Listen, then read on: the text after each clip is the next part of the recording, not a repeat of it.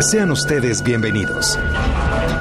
Viajantes es una invitación a viajar por México y el mundo a través de la radio, la imaginación y la música. Música y la imaginación. Es una pausa en la semana para disfrutar anécdotas, destinos y viajeros. Es una oportunidad para levantarte del asiento y ponerte en marcha. En compañía de Alonso Vera Cantú, Pata de Perro.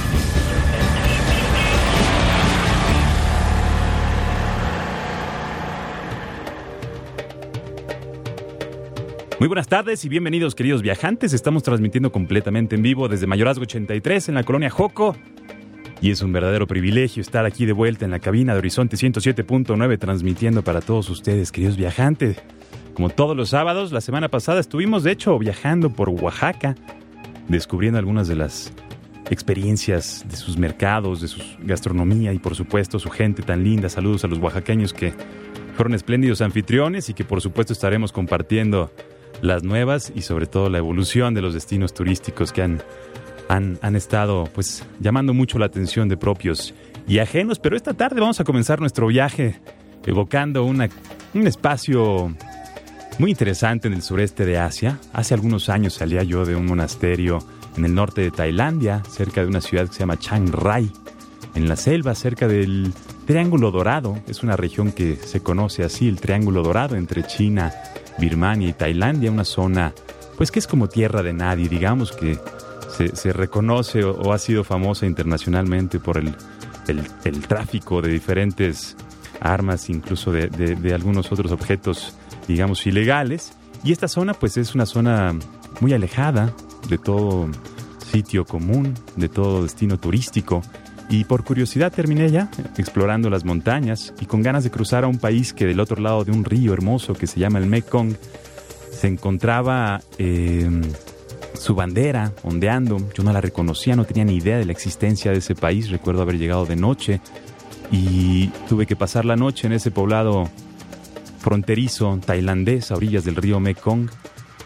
Y pasé la noche, una noche llena de, de rayos y y de truenos, una tormenta extraordinaria que me inspiró mucho y me hacía pensar qué haría, qué habría del otro lado de ese río, qué país me esperaba, qué experiencias resguardaría. Y la mañana siguiente me comí una piña y crucé a bordo de una barca el río Mekong hasta la frontera de un país que es uno de los pocos países comunistas que quedan en el mundo. Tiene fronteras con China al norte, con Vietnam al este, con Camboya al sur y con Tailandia, por supuesto, al oeste. Y es un destino que se llama la República Popular de Laos. Yo no sabía, que era Laos, no es un destino que no tiene costas, su moneda es el kip laosiano. Hablan francés, hacen unas baguettes extraordinarias. Por la mañana huele todos los poblados del sureste de Asia a baguette, que es algo bastante extraño. Se practica, por supuesto, el budismo. Y durante la guerra de Vietnam, eh, se arrojaron más de 2 mil millones de bombas en su territorio. Es uno de los territorios más afectados, o fue uno de los más afectados por guerras en todo el planeta, pero al mismo tiempo resguarda una naturaleza y una cultura que poco a poco fue ah, revelándose ante, mis ojos. Había que transbordar eh, de esta barca a unas barcas mayores para bajar por el río Mekong a la ciudad de Luang Prabang, una ciudad muy famosa, reconocida por la UNESCO como Patrimonio de la Humanidad.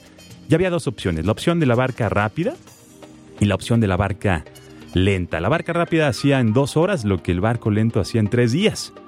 Y la barca rápida pues era básicamente una tabla con un motor fuera de borda gigantesco al cual había uno que aferrarse con todas sus fuerzas y, andar a toda velocidad.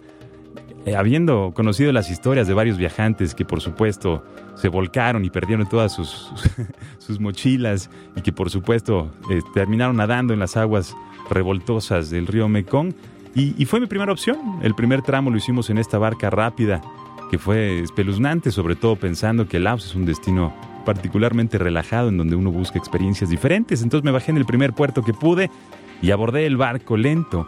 Un barco lento que era como un dinosaurio de metal oxidado, en donde había muchísima gente, no recuerdo, más de 200, 300 personas flotando sobre este armatoste inventado, reutilizando diferentes pedazos de, lo que habrán sido automóviles y autobuses y, algunos incluso aviones de guerra. Y la vida a bordo pues era particularmente relajada, íbamos a pasar casi tres días juntos y yo no había llevado nada de comer, ni siquiera llevaba agua, no se me había ocurrido eh, aprovisionarme para la travesía. Y fue así como empecé a entablar vínculo con los laosianos, como me dice, de, de, su cariño, de su, de su amabilidad y que por supuesto me apoyaron y me invitaban a, compartir su comida, que es extraordinaria. Hacen un café delicioso y tienen un arroz pegostioso que llevan en unas bolsas tejidas eh, en palma. Eh, que se acompaña con tamarindo, se acompaña con mangos, se acompaña igual con pescados, con algas y con chiles secos y que es verdaderamente una delicia. Y fue pues flotar tres días sobre el, río Mekong que nace en la cordillera de los Himalayas y que termina eh, en el delta del Mekong en Vietnam, eh, pues ahora sí que en el, mar del sur de China. Y es uno de los ríos pues más grandes del planeta.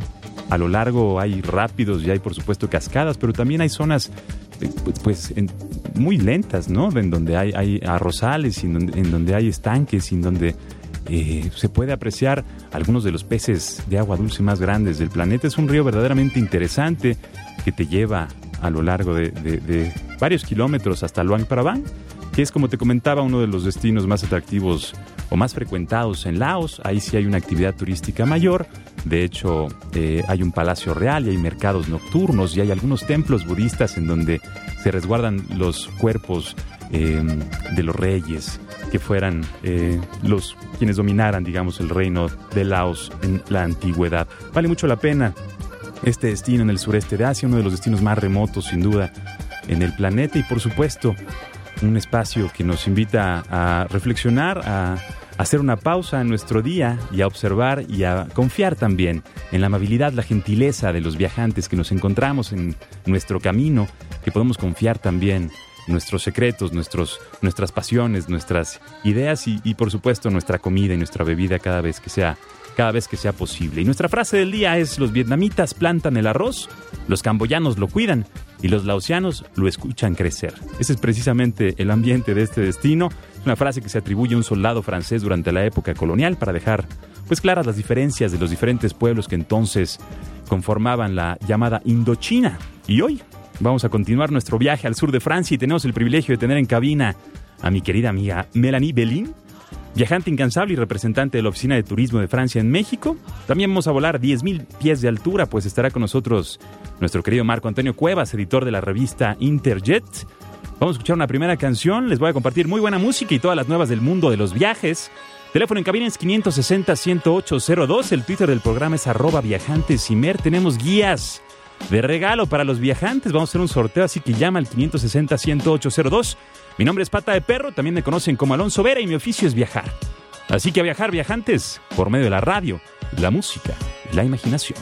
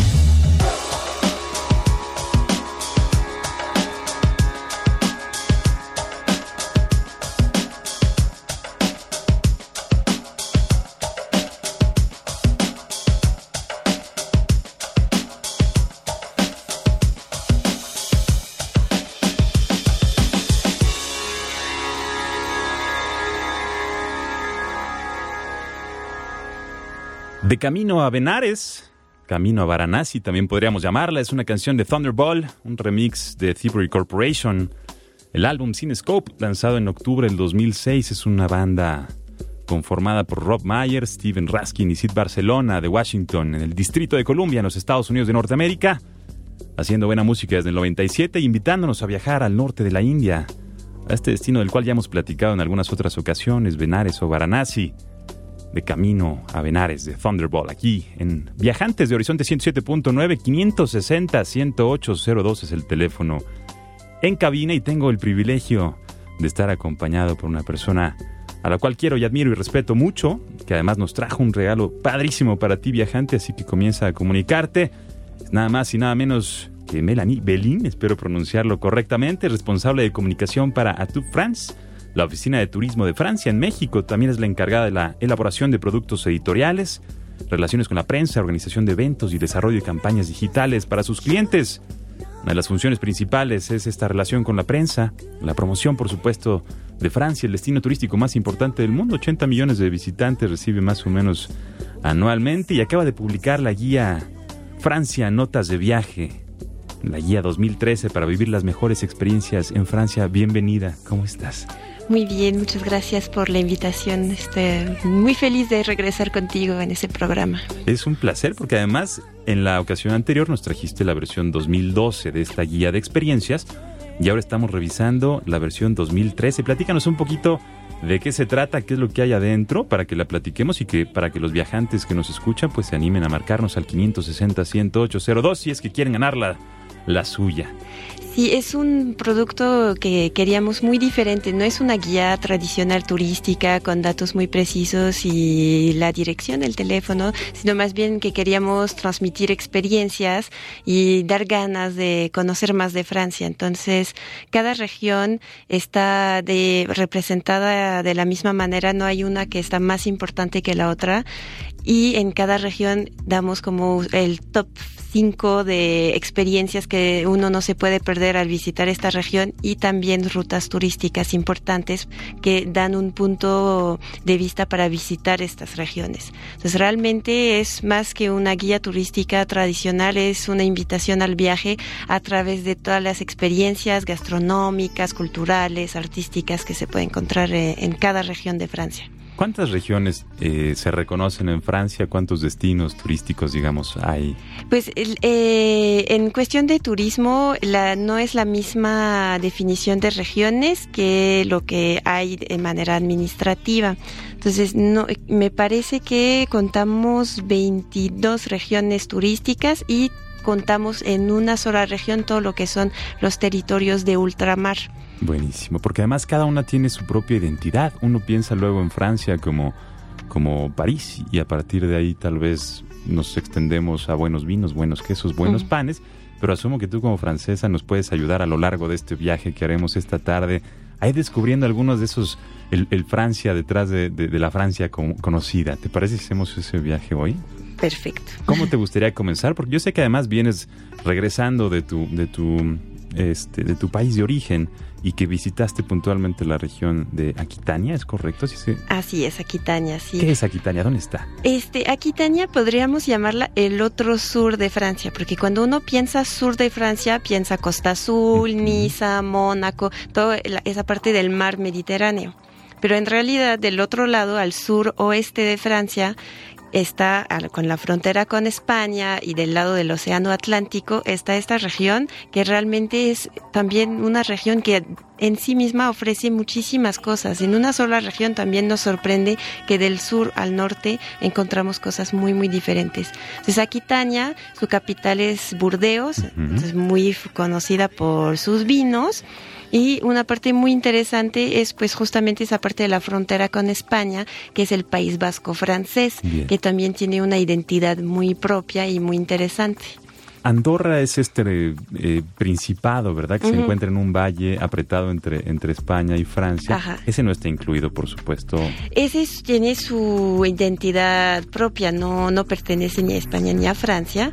Y, y, y el País Vasco, pues obviamente comparte muchas cosas entre el País Vasco español y el País Vasco eh, francés, pero también hay, es, una, una zona muy interesante que de un lado tiene el mar y del otro lado tiene los, Pirineos. Entonces es un paisaje totalmente sorprendente porque en media hora podemos pasar de las playas al interior del país que son montañas y algo mucho más silvestre. Y muy contrastado también porque supongo que el verano es bastante caluroso y el invierno incluso se practica el esquí en nieve y algunas otras actividades. Así es, así, es. Es lo interesante de esta región es que cada todo el año se puede visitar y se puede disfrutar del mar y también en invierno se puede ir a esquiar.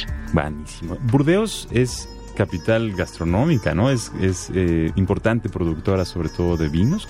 Platícanos un poquito de pues, Burdeos. Burdeos realmente este, es una ciudad divina que se ha transformado en los últimos años. Hicieron un gran trabajo para devolver la ciudad a los peatones y a sus habitantes.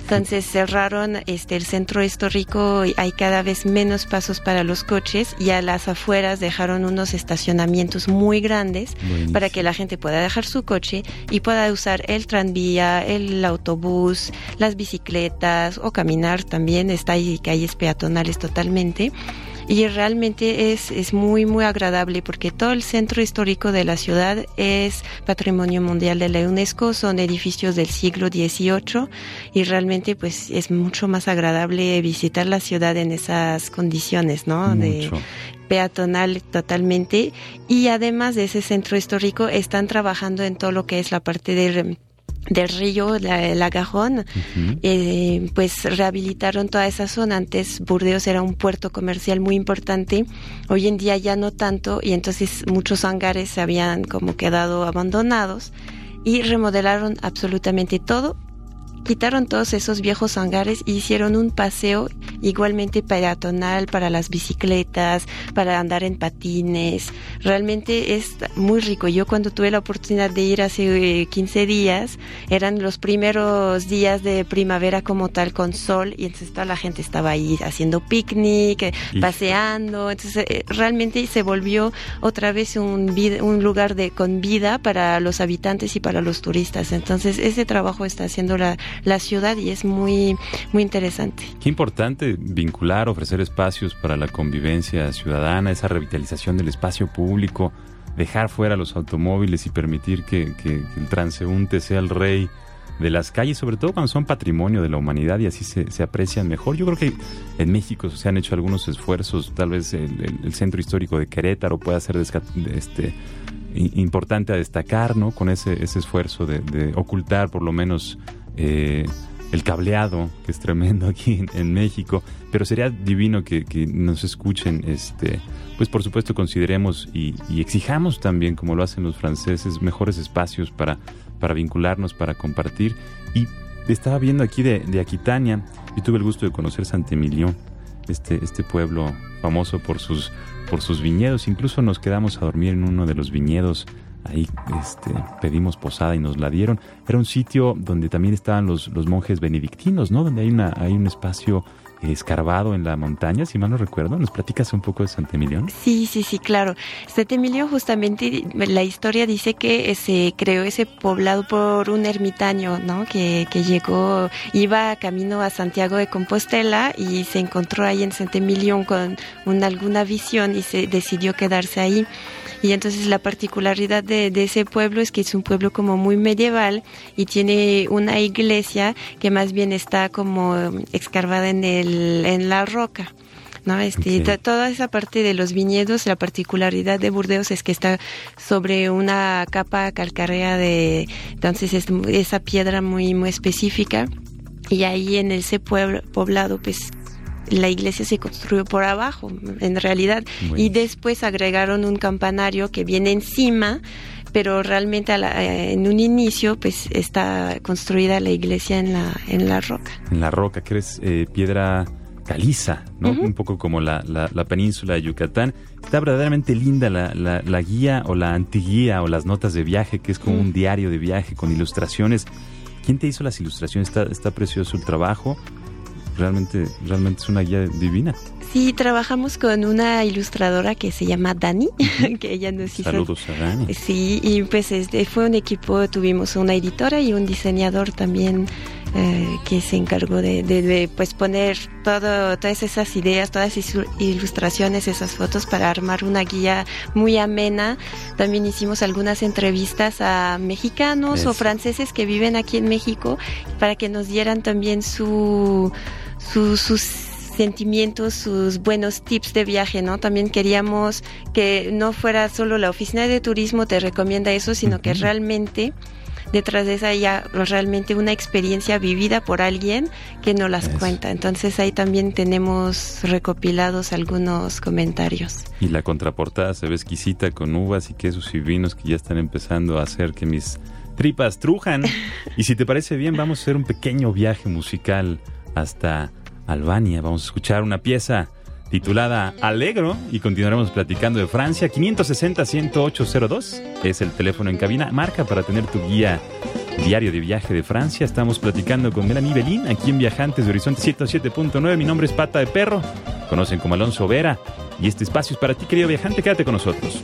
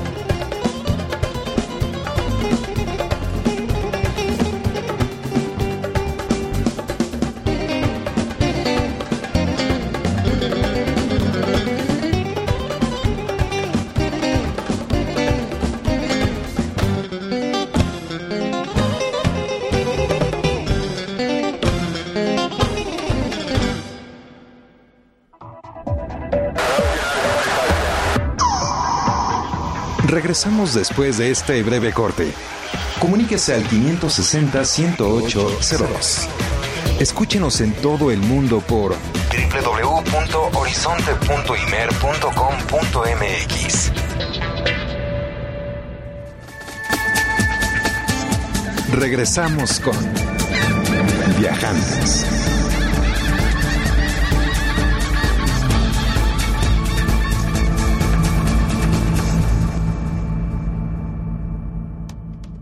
Ya estamos de vuelta, querido viajante. Muchas gracias por quedarte con nosotros. Esto es Viajantes. Mi nombre es Pata de Perro, me conocen como Alonso Ver y estamos viajando en compañía de Melanie Belín, representante de la Oficina de Turismo de Francia en México, quien nos trajo una guía padrísima que se llama Francia Notas de Viaje, de la cual hemos estado platicando y a través de la cual hemos estado viajando, sobre todo ahorita por el suroeste de Francia. Melanie, recuérdanos el teléfono es 560-10802, perdón. Para quienes quieran una de estas guías, vamos a estarlas regalando al final del programa, no dejes de marcar.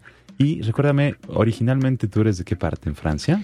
Yo soy originaria de Franco Condado, que está al noreste, noreste. por la frontera con Suiza. Aquí estamos hablando del otro extremo precisamente. Totalmente. Y, fuera del área estábamos platicando también de, de Biarritz, esta ciudad que ha sido bastante bastante mencionada y que tiene vínculos también con, México, ¿no? ¿Nos platicas un poco de Biarritz? Sí, pues para ubicar Biarritz está realmente muy, muy cerca de la frontera con, con España, cerca de San Sebastián. Entonces también es un punto interesante para los este, viajeros mexicanos que visitan España y luego pues también eh, puede ser una puerta de entrada a Francia y llegar por, por esa parte del país de Francia, ¿no? Este, y una vez que están en España pueden cruzar la frontera y encontrarse con, con, con Biarritz y con ese entorno del País Vasco del que platicábamos. Y lo interesante de Biarritz es que tiene un hotel absolutamente divino, que es el Hotel du Palais, que antes era la residencia de Napoleón III y su esposa Eugenia. Eugenia, que es hijo de Napoleón. Es sobrino. Sobrino. Sobrino de Napoleón Bonaparte. Y ahí, pues ellos realmente pusieron en el mapa a Biarritz, hicieron que todas las la socialité y después los actores y todas esas personas siguieran yendo a, a Biarritz como un punto así muy, muy, muy importante para el verano. Este, ahí iban. Y Eugenia pues mandó, es, ese Hotel du Palais es una historia de amor. Realmente Napoleón mandó hacer ese, ese edificio que tiene una forma de E por Eugenia.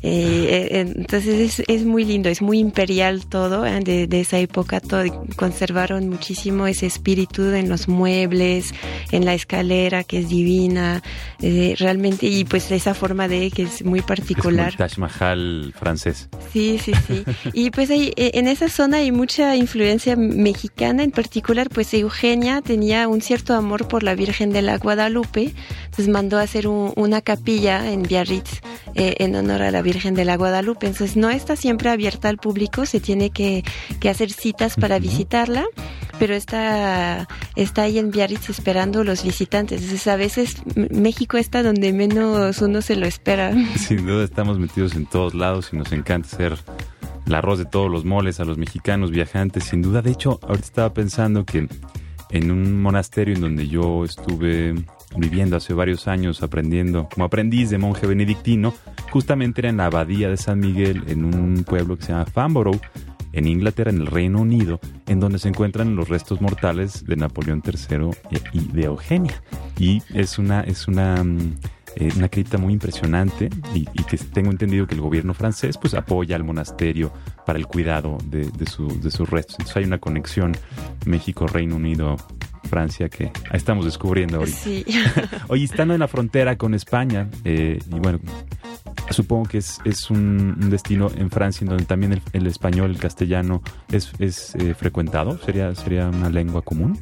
Sí, es muy fácil encontrar este, guías que hablan español. La verdad sí, pues por esa cercanía con, España vienen muchos españoles de fin de semana y demás. Entonces realmente sí, sí es muy, muy, muy fácil encontrar tours en ese idioma. Bien, sería como una puerta de entrada importante entonces para Sí, exacto, exacto. Es muy, eh, bueno, llegando a San Sebastián es a 30 kilómetros de Biarritz. Entonces la gente puede tomar, bueno, puede visitar España y después aprovechar el viaje para conocer esa parte. Y hablando también de sorpresas como un poco de la presencia mexicana en esa parte, también hacen un chile Es el único chile de Francia, se, se hace en un pueblito que está cerca de Biarritz, que se llama Espelette. Ok. Y es un... un, como un chile relleno, digamos. No, no, es un chile eh, como un chile que se produce y luego se cocina, lo hacen en polvo, lo hacen en pasta, en salsas. Es, y es picante. Es picante, totalmente Buenísimo. picante. ¿Y cómo lo acompañan? ¿Cómo lo, cómo lo, pues lo, utilizan? Lo preparan de... Hay varios tipos, lo preparan en polvo, por ejemplo, para reemplazar la pimienta. Lo hacen también como en caviar, lo llaman caviar de Spelette, que es como más bien para hacer en unas tostaditas de entrada. Eh, es realmente, vi también en un mercado por ahí un queso que estaba también como polvoreado de, de pimiento, de chile de Spelette. Entonces es muy chistoso porque también hay chocolate, hay muchos productos que llegaron por eh, América y en esa parte y entonces se conserva esos eh, esos productos muy mexicanos. Se han ido adecuando y adaptando a las, a las costumbres locales. Sí, sí. Me encanta, me encanta encontrar esos puntos de, esas conexiones también.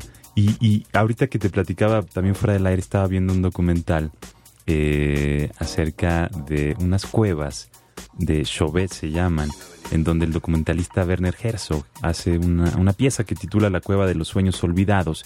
Y es un, un espacio en el suroeste de Francia en donde eh, hay unas cuevas con estas pinturas rupestres, estas pinturas creadas, pues en este caso que son las más antiguas en la historia del hombre, más de 32 mil años de antigüedad. Y están expresando em, pues una vida que por supuesto apenas nos podemos llegar a, a, medio imaginar o que te invita a esta película o este documental a imaginarte. Y es precioso eh, sobre todo la forma en la que presenta el suroeste de Francia con estos acantilados de piedra caliza que mencionabas, estos ríos y por supuesto las pinturas rupestres que son uno de los atractivos también de, de esta región. Estas sé que están cerradas al público, de hecho fueron recientemente descubiertas y, y se mantienen como para, para investigaciones científicas, pero ¿hay alguna que, que, que conozcas que se pueda visitar como para ver estas manifestaciones, digamos, de la vida hace miles y miles de años? Eh, la verdad no sé exactamente cuáles. Hay muchísimas cuevas y algunas obviamente por cuestión de conservación no están abiertas al público, pero trataron de, este, de retranscribir los, lo que se encuentra en esas cuevas afuera para que sí se tenga acceso y conocimiento de todo eso. En caso, la, más, la cueva más famosa es la de Lasco y ahí también hicieron hasta una exposición que va a ir este de tour creo que por todo el mundo. Entonces empezó en Burdeos, obviamente, eh, y esa exposición acerca de las cuevas de Lasco que también desafortunadamente están cerradas al público por cuestión de conservación. Qué importante, porque además digo hablando un poquito de, de temáticas artísticas, culturales por supuesto Francia se viste, se peina sola. Eh, hay una de las capitales culturales de Europa que también está en el sur de, Francia, Marsella, si mal no recuerdo, es la capital cultural de Europa. Por este año, este exactamente. Cada año. Pues la Unión Europea decidió este hace unos años este nominar ciudades francesas capital cultural europea para pues este promover esa Unión Europea, ¿no? Como dar ese sentido de Unión Europea y la verdad es que Marsella fue elegida porque es un, una puerta de entrada también con el mar Mediterráneo a muchas culturas de la Unión Europea. Y entonces durante todo el año va a haber más de 400 eventos, exposiciones, no solo en Marsella, sino también en la zona alrededor, en Arles, en Aix-en-Provence, todas esas ciudades se unieron para realmente este, hacer eventos de música, gastronomía, exposiciones artísticas. Realmente hay un rango muy, muy grande, danza, teatro. Y pues para ser capital cultural europea no solo tenemos que programar cosas durante un año, sino realmente hacer cosas en la ciudad que van a durar a lo largo de los años. Entonces la ciudad remodeló varios de sus museos y abrió también dos museos. Entonces muy muy es una ciudad que también se está renovando completamente y está ofreciendo una algo nuevo en materia cultural con nuevos museos, nuevos espacios de para de expresión, este también nuevos hoteles, están realmente trabajando para que después de ese año que va a ser capital cultural también los si uno no, no ha tenido la oportunidad de viajar este año puedan ir después y encontrar también muchas cosas. Que no sea nada más de un ratito, aunque es un muy buen momento entonces para visitar. Exacto, ahorita mm, todos los días hay eventos de todo tipo y dividieron esta, ese año en tres partes. Entonces cada vez todas las este mm, todos los eventos van vinculando acerca de un tema y obviamente el tema principal es el mar Mediterráneo que, que aporta muchísimo. El Mare Nostrum, como lo llamaran los romanos, que vincula tres continentes, dos continentes, varios países, muchas historias de, guerra, de amor, de comercio, ¿no? En ese mar que, que tiene forma como de hipocampo acostado, de caballito de mar, y que me interesa muchísimo que nos platiques de, de, esa costa azul, aunque sea brevemente y antes de que escuchemos a Ray Charles, porque estamos preparando una, una canción muy, muy muy a tono con, con, la Costa Azul. Platícanos un poquito de la Costa Azul. Pues, la Costa Azul, de hecho, es una entidad regional administrativa que es Provenza-Alpes Costa Azul y para el turismo se divide Provenza y Costa Azul porque esa justamente parte de la Costa Azul con el mar Mediterráneo, todo ese glamour de Niza, Cannes, Mónaco, es como muy particular a lo que se encuentra en el interior de la región. Entonces, pues ahí es mucho sol, eh, mucho, bueno, playas, mucha actividad de compras. Es, es muy, muy, una región también muy muy atractiva en ese sentido que representa un estilo de vida a la francesa creo que, que pues bastante atractivo para los turistas. Que luego es, es como la primera lectura que, que uno tiene de Francia pero también nos vamos dando cuenta que hay muchas experiencias históricas de medio ambiente, naturaleza, que también eh, atraen ¿no? al, al, visitante. Sí, Costa Azul también tiene muchísimos museos, Niza, por ejemplo, tiene, tiene muchos museos, hay mucha historia de pintores, por ejemplo, que se inspiraron de los paisajes que encontraban ahí, ¿no? Para, para pintar después, está hay Picasso, Matisse, hay, hay muchísima presencia artística, ¿no? Por, por esos paisajes, esa belleza de, la naturaleza de la región. Muy bien, pues estamos, estamos conversando con Melanie Belín, estamos aquí en Viajantes, conversando también de las notas de viaje, esta, esta guía, antiguía de experiencias, o guía de experiencias más bien, antiguía turística que estamos regalando esta tarde, 560-10802 es el teléfono en cabina, nos encantará que te comuniques para que nos digas si quieres tú también tener una de estas guías. Y antes de continuar viajando, vamos a compartirles una canción que estoy seguro o, que me imagino que los Mississippi Shakes hubieran querido inspirarse en Francia para escribirla y vamos a escuchar al maestro Ray Charles, que en paz descanse, su versión de 1949. De hecho, Frank Sinatra habló de, de, Ray Charles diciendo que es el único genio verdadero de la industria del entretenimiento. Vamos a escuchar esta pieza Sitting on Top of the World de Ray Charles aquí en Viajantes y volvemos a platicar con Melanie Belín.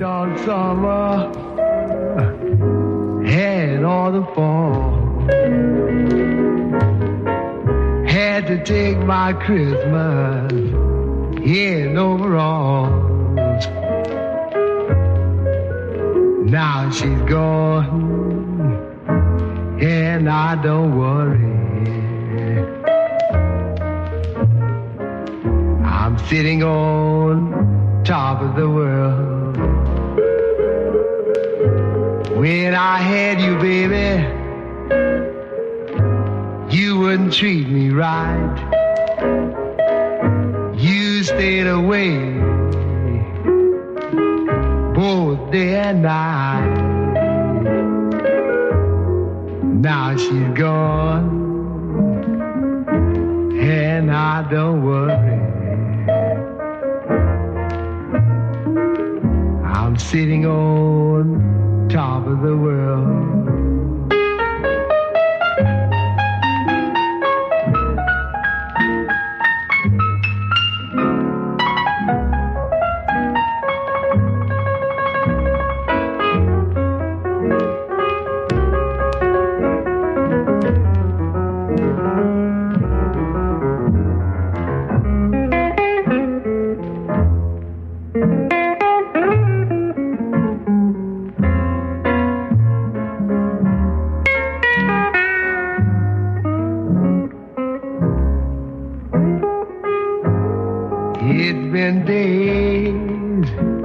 When I didn't know your name. Why should I cry? Cry in vain. Now she's gone, and I don't worry. I'm sitting on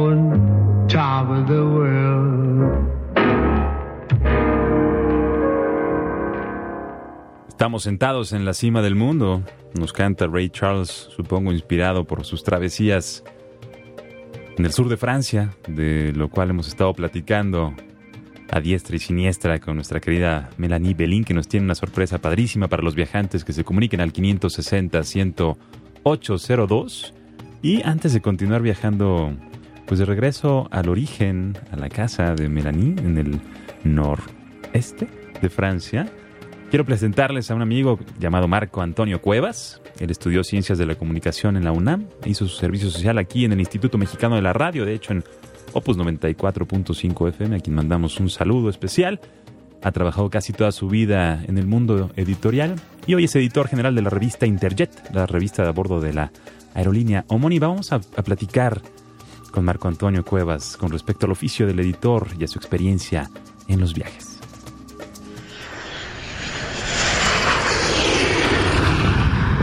La aviación comercial en México está creciendo. Eh, yo creo que a pesar de lo que ocurrió con una aerolínea recientemente que desapareció y esto, yo creo que existe un, un mercado muy competitivo, pues que está al alza. He vivido experiencias que me hacen verlo de esta manera. El turismo en México podría tener eh, otro, otro rumbo, otra ruta. Yo he conocido rutas, por ejemplo, de turismo alternativo, donde no son oficinas del gobierno, no son este, secretarías de gobierno, ni de estatales ni federales, son asociaciones civiles que están brindando apoyos, asesorías a comunidades indígenas rurales para aprovechar sus, sus, sus recursos y brindarlos, mostrarlos a la gente. Hay una ruta en, en la frontera entre Yucatán y Quintana Roo que se llama Puerta Verde, una asociación civil que hace unas expediciones a la selva, te lleva a Holbox, te lleva a la selva, te lleva a, a, comunidades rurales, está increíble. Y eso no tiene nada que ver con, ni con presupuestos eh, gubernamentales, ni estatales, ni municipales, ni nada.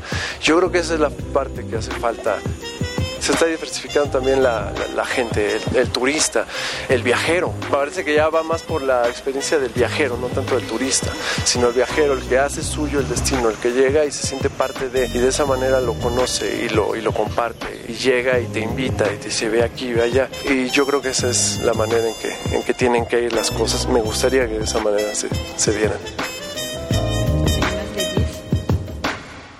Marco Antonio Cuevas, editor general de la revista Interjet, platicándonos sobre pues, la aviación en nuestro país y vamos a seguir conversando con él y sus reflexiones en torno a la experiencia de viajar.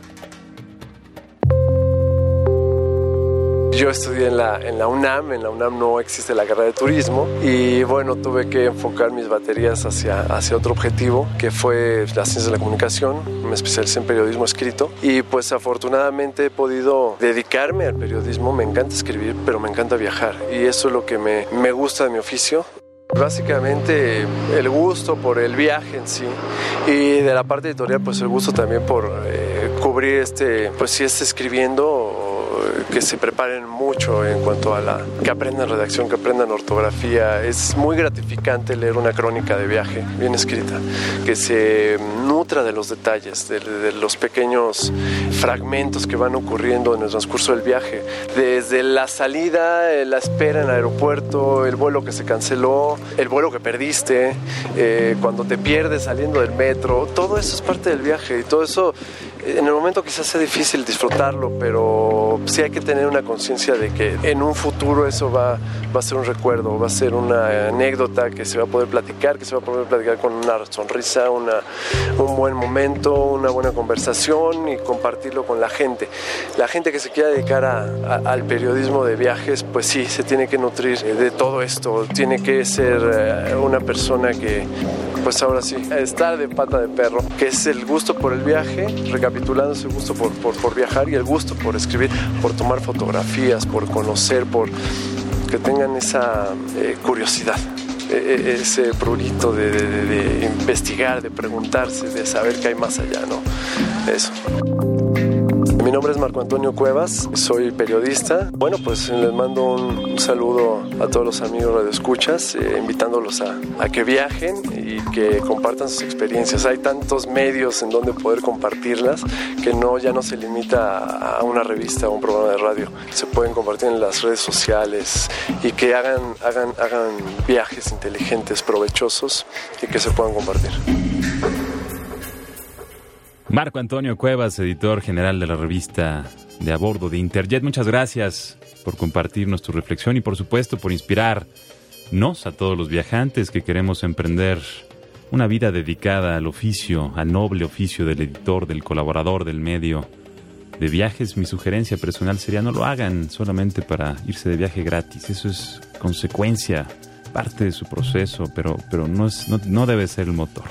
Debe haber otra, otra cosa que nos inspire. Y saludamos con mucho gusto a Erika Pérez. Muchas gracias por comunicarse. Nos comparte que asistirá al Festival de Jazz en Francia. Hay varios festivales de jazz en Francia, ¿verdad? Supongo que Sí, sí, sí. Bueno, el verano siempre es El lleno de festivales de todo tipo de música y de jazz en particular. Hay en varias regiones festivales de jazz. El más importante se llama Jazz en Marciac, que es uno de los más famosos, pero hay en el sur, en el norte, hay muchísimos Buenísimo. festivales. Erika, por supuesto, aquí te, vas, te vamos a poner en contacto con nuestro productor y por supuesto que si nos quieres compartir algunas cápsulas, aquí estaremos encantados de compartir tus, tus experiencias para con todos los viajantes en cuanto vuelvas.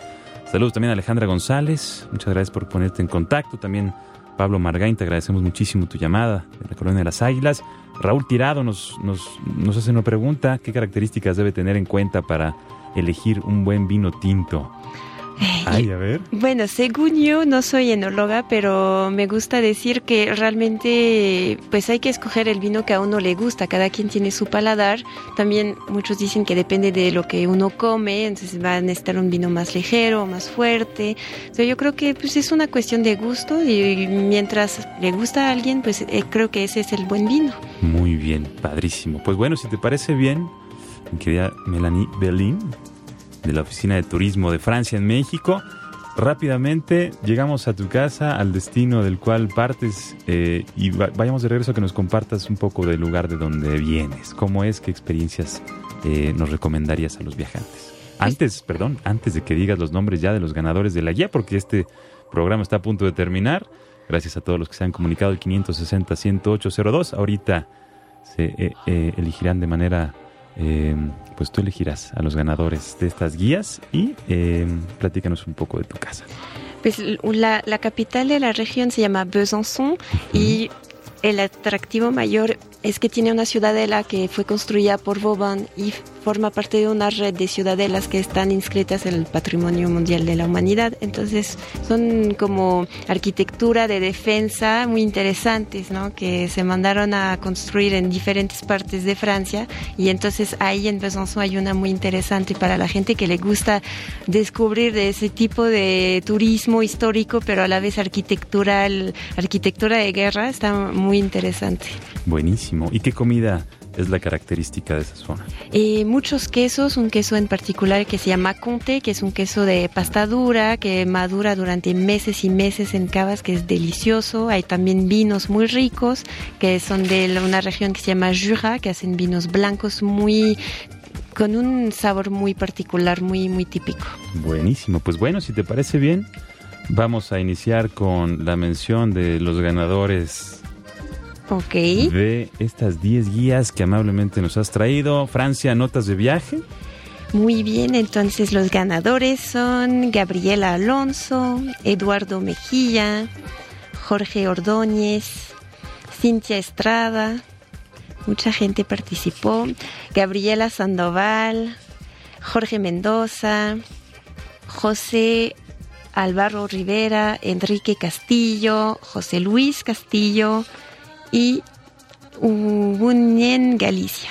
Muy bien, pues muchas felicidades a todos ellos. Gracias a todos los que se comunicaron.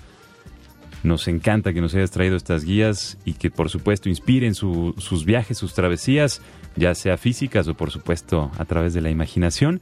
Vamos a escuchar una última pieza y nos despedimos, mi querida Melanie Belín. Gracias por estar aquí, siempre es un privilegio tenerte en cabina, viajar contigo por Francia, que es un destino que nos emociona mucho. Es tu casa, nos encantará recibirte pronto con nuevas experiencias. Gracias de verdad por estar aquí. Muchas gracias y pues espero que los ganadores estarán muy felices con su guía y pues si pueden que nos cuenten después si les gustó, si les sirvió, si fueron de viaje con ella y nos cuenten sus experiencias de regreso. ¿Algún sitio oficial de, Francia en México que gustaría compartir? Pues en el Twitter en arroba Francia y este, esta guía también estará disponible en línea en notasdeviaje.mx. Perfecto, pues Melanie, muchísimas gracias por venir. Este es verdaderamente tu casa y nos estaremos escuchando sin duda. Les comparto una pieza de mis favoritas, se llama Rakim, de los australianos Brendan Perry y Lisa Gerard. Esta banda de culto llamada Dead Can Dance, originaria de Melbourne, Australia. Del 81 se fundó, música del mundo y para el mundo. Cantos gregorianos, música tradicional persa, por supuesto, alguna, algunas toques de jazz y medieval. Y bueno, Dead Can Dance nos invita como esta, esta vida dentro de algo que está, que está muerto. Nosotros cuando bailamos somos muertos que, que danzan. Los instrumentos cuando son tocados son muertos que danzan y, y sobre todo la imaginación cuando sale de viajes y el corazón y el estómago son muertos que danzan. Así que viaja, viajante. Gracias Frida, gracias Analí, gracias mi querido Enrique Master Roswell, privilegio. Gracias a ti querido viajante que nos acompañas. Mi nombre es Pata de Perro, me conocen como Alonso Vera y mi oficio es viajar. Así que a viajar viajantes por medio de la radio, la música y la imaginación. Hasta la próxima.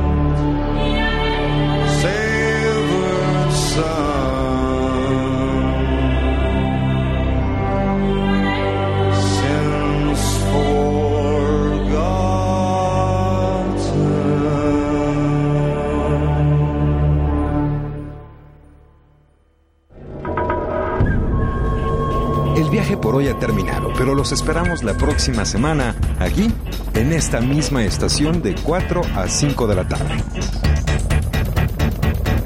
Viajantes. Es una producción de Radio México Internacional para Horizonte 107.9 del Instituto Mexicano de la Radio. Viajantes. En compañía de Alonso Vera Cantú, Pata de Perro. Viajantes es una invitación a viajar por México y el mundo a través de la radio, la imaginación y la música.